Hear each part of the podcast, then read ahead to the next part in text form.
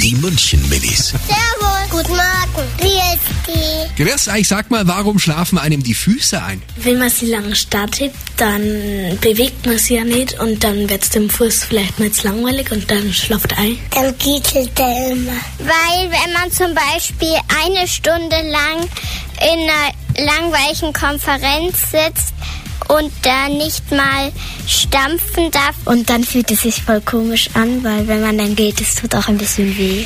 Die München-Minis. Jeden Morgen beim Wetterhuber und der Morgencrew.